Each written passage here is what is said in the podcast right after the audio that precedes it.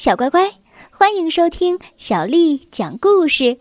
我是杨涵姐姐，今天杨涵姐姐继续为你带来好听的故事。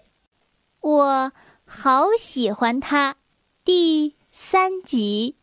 如果他能来告个别，该多好啊！总不能让女孩先说吧？嗯，也好。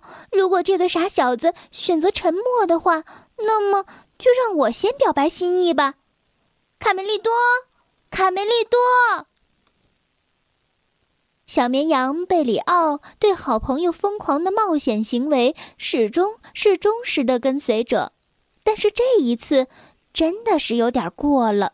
咩，大冬天去找朵玫瑰花，可怜的家伙，脑袋一定是短路了。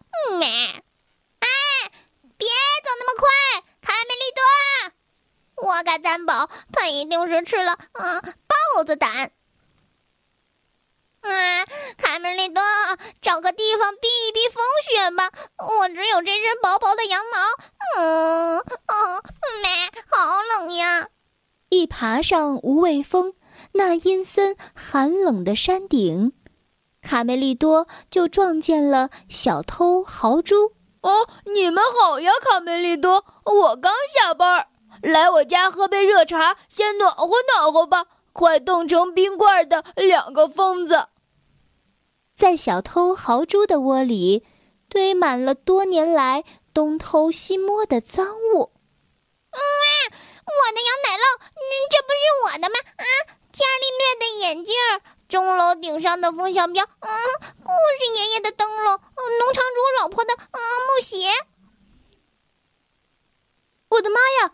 洛西娜的帽子，小豪猪笑了起来。朋友们，你们必须要明白一点，我真的没有要惹恼你们的意思。卡梅利多暖和过来了，一刻也不能耽搁，他立即启程。我必须赶快找到一朵玫瑰花。嗯，我还是嗯，在这儿嗯等你吧。贝里奥边吃边说。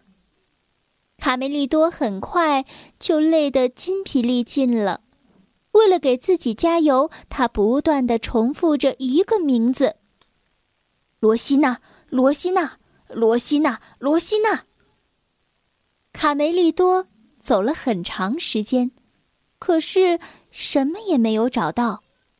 他在冰天雪地中完全迷失了方向，他心想：“是不是末日快到了？”在山谷里，小胖墩儿、小刺头和鼻涕虫，他们的试验马上就要成功了。呃，还缺点兔毛，我拿到了。好样的，伙计们！只需要再来三根舍利宝宝的红毛，我的特里斯坦水就调制成功了，拥有无穷的魔力，我当罗密欧的梦想就要实现了。勇敢的小战士耗尽了最后一点力气，倒在了雪地上，他的身体渐渐被冻得麻木了，他感觉。生命正悄然逝去。就在这时，咚咚咚，起来了，小娃娃，小乖乖，今天的故事就讲到这儿了。